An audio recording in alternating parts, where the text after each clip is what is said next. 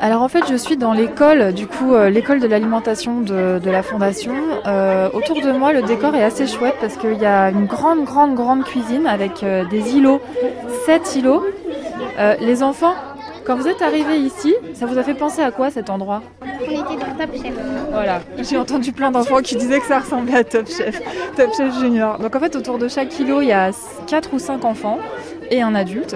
Alors les enfants, est-ce que vous pouvez me dire ce qu'il y a sur cette table, sur cet îlot Des carottes et des noisettes. Qu'est-ce que vous avez fait de spécial avec ces carottes Par exemple, qu'est-ce que tu es en train de faire toi, Dana Couper les feuilles de la carotte. Et pourquoi tu les coupes Bah parce que on va les mettre dans le gâteau.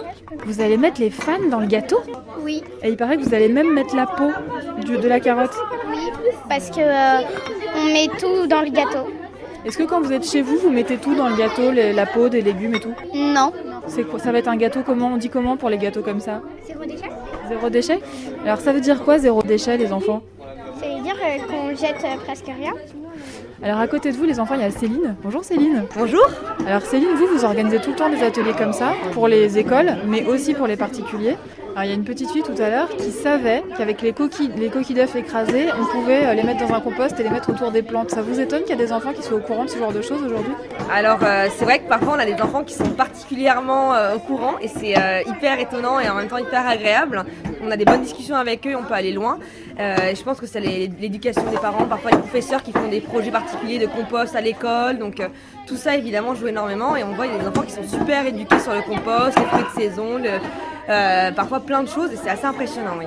J'ai l'impression qu'ici à la fondation vous avez bien compris que les enfants c'était quand même les meilleurs ambassadeurs euh, pour sauver la planète. hein.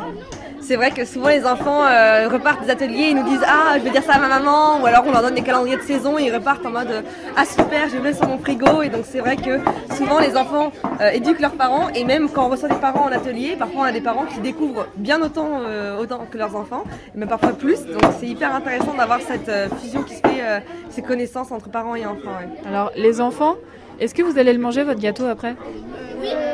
Ouais, ouais. Vous allez en rapporter chez vous Ils vont tout manger ici, non alors en général il en reste plus beaucoup hein. Bon, ça, c'est- c'est plutôt bon signe. Bon, ben, au revoir, les enfants. Merci beaucoup. Au revoir. Merci beaucoup, les enfants. Alors, juste un petit truc.